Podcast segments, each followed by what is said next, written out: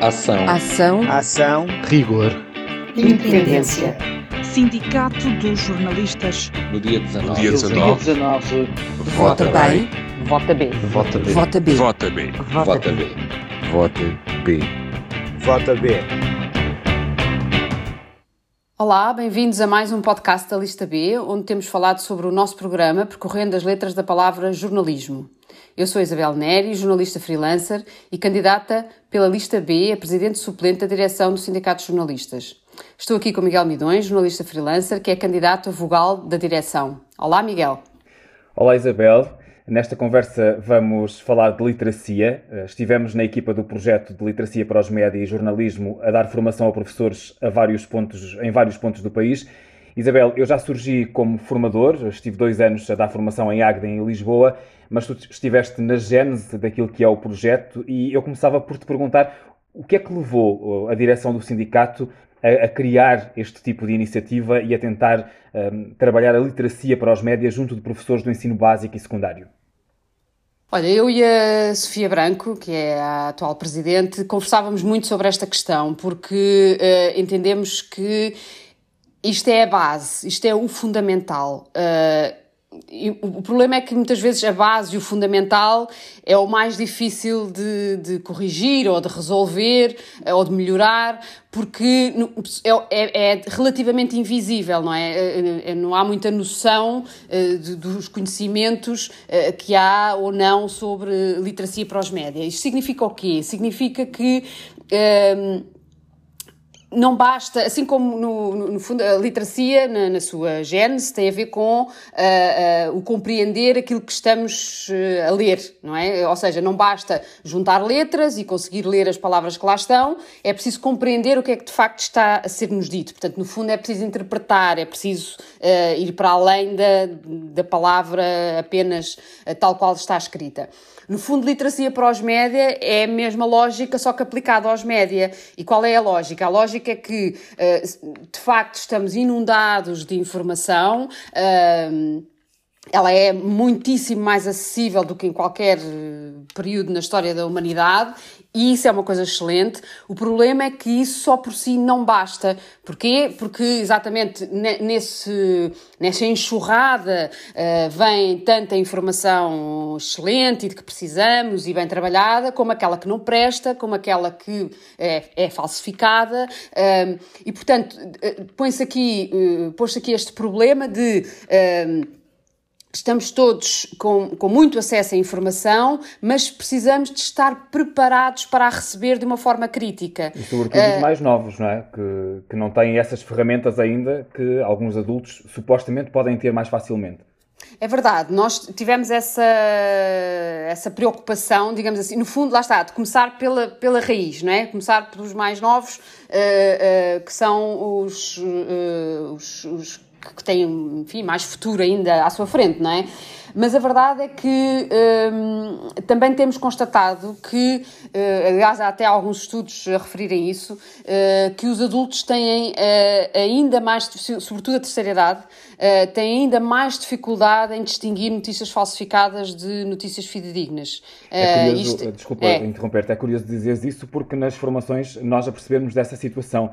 Ao início nós trabalhamos muito conceitos como os valores notícia, as fake news, e uh, os professores, uh, quando nós debatíamos o que é que devíamos levar aos professores, quando falámos na questão dos valores de notícia, porque para nós jornalistas parece uma coisa muito básica e que uh, está na, na gênese da, da criação das notícias, quando trabalhamos esse assunto, por exemplo, com os professores, é uma grande admiração. Eles desconhecem que existem critérios de noticiabilidade por trás e eles não sabem, eles não têm ferramentas suficientes para distinguir uma notícia supostamente verdadeira, que é um verdadeiro com umas aspas muito grandes, de uma notícia falsa.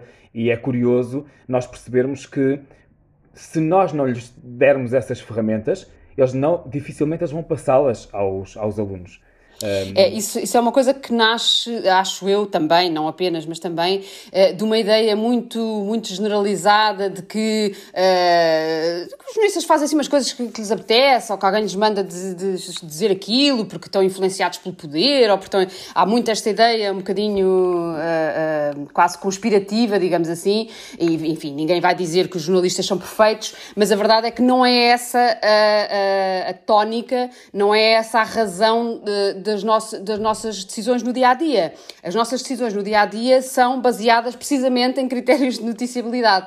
E isso é uma das coisas que eu tento explicar precisamente, é que há uma há uma razão de ser, as coisas, isto não acontece por uma, uma coisa casual, assim meio mística, que há, até há um bocadinho essa até há uns estudos engraçados sobre isso, relativamente àquela ideia do faro jornalístico, que é, no fundo, é uma coisa que nós entendemos um bocadinho como, como instinto, eh, digamos assim, mas que, no fundo, no fundo, eh, é a experiência, não é? A experiência vai-nos dizendo onde é, que, onde é que está a notícia, no fundo, não é? Um, mas é, é, um tema que um, é, é, complexo porque, por um lado, está na vida de toda a gente, não é? E, portanto, talvez por isso fique um bocadinho a ideia de que faz parte de todos nós, um, mas por outro lado não é assim tão simples como parece, não é? Portanto, às vezes é difícil uh, fazer passar esta ideia. E já agora, só para, para terminar, em relação à tua, à tua questão, que é, que é bastante interessante. Um, nos, nos cursos de literacia que temos dado já com os professores, é uma das questões que temos falado bastante, essa, essa noção do que é que é ser jornalista, de quais são as regras que estão na base do trabalho dos jornalistas. E este ponto é, é, é, também assim um bocadinho subtil, porque no fundo nós, nós não queremos ensinar os, os professores a serem jornalistas, porque não é isso que se pretende. Mas a verdade é que para ter noções de literacia é fundamental perceber o trabalho dos jornalistas como é que ele se faz, quais são as suas regras base e quais são os seus limites deontológicos. Isto então é absolutamente fundamental, porque se a população tiver noção das regras deontológicas dos jornalistas, uh, também terá noção de quando uh, uh, o trabalho não está a ser bem feito. E, portanto, é um cidadão mais preparado para ler informação criticamente. Se quiseres, podemos fazer um bocadinho paralelo com a saúde é, nenhum de nós é cirurgião ou médico, mas se nós soubermos, eh, como sabemos hoje, que eh, tomar eh, antibióticos sem uma justificação muito, muito plausível é uma coisa que está a prejudicar a população toda. E, portanto, se calhar vamos perguntar ao médico, mas a doutora acha mesmo que é preciso um antibiótico? Portanto, isto, isto, isto é, já é a literacia para a saúde, mas é um bocadinho a mesma ideia, quer dizer, são temas complexos, mas que se houver consciência da parte dos cidadãos, no fundo estaremos todos mais preparados para fazer melhor.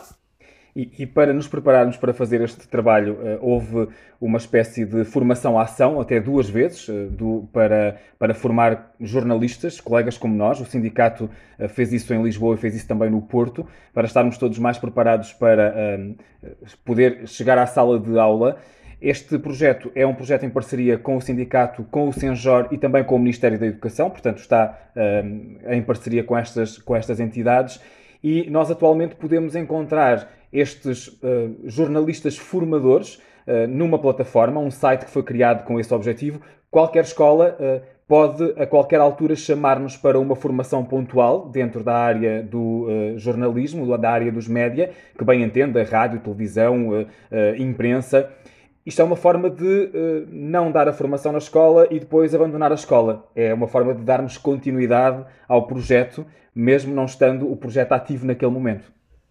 É exatamente essa a ideia. A ideia, aliás, uma das, das dificuldades, mas também do grande desafio deste projeto, e, e era, e, e, quando há bocado falávamos do início, de como é que isto começou, as conversas entre mim e a Sofia iam muito nesta, e depois alargadas a toda a direção, naturalmente, mas iam muito neste sentido de eh, como é que. Uh, como é que nós vamos dar ferramentas e como é que nós vamos fazer isto de uma maneira que não seja uh, um bocadinho o clássico do ah, vamos fazer uma formação, acaba a formação, toda a gente vai à sua vida e uh, muitas vezes não se, não se consegue, já todos passámos por isso, não é? muitas vezes depois não se consegue pôr em prática a formação que é dada em sala de aula, não é? E nós não queríamos, porque nós queríamos uma coisa que criasse raízes. Esta, esta era a nossa grande questão e daí também a importância de termos tido várias entidades envolvidas, como tu já, como tu já referiste. Ou seja, nós não queríamos uma coisa, um fogo de vista. Nós queríamos uma coisa que que criasse, eh, eh, que ficasse, não é?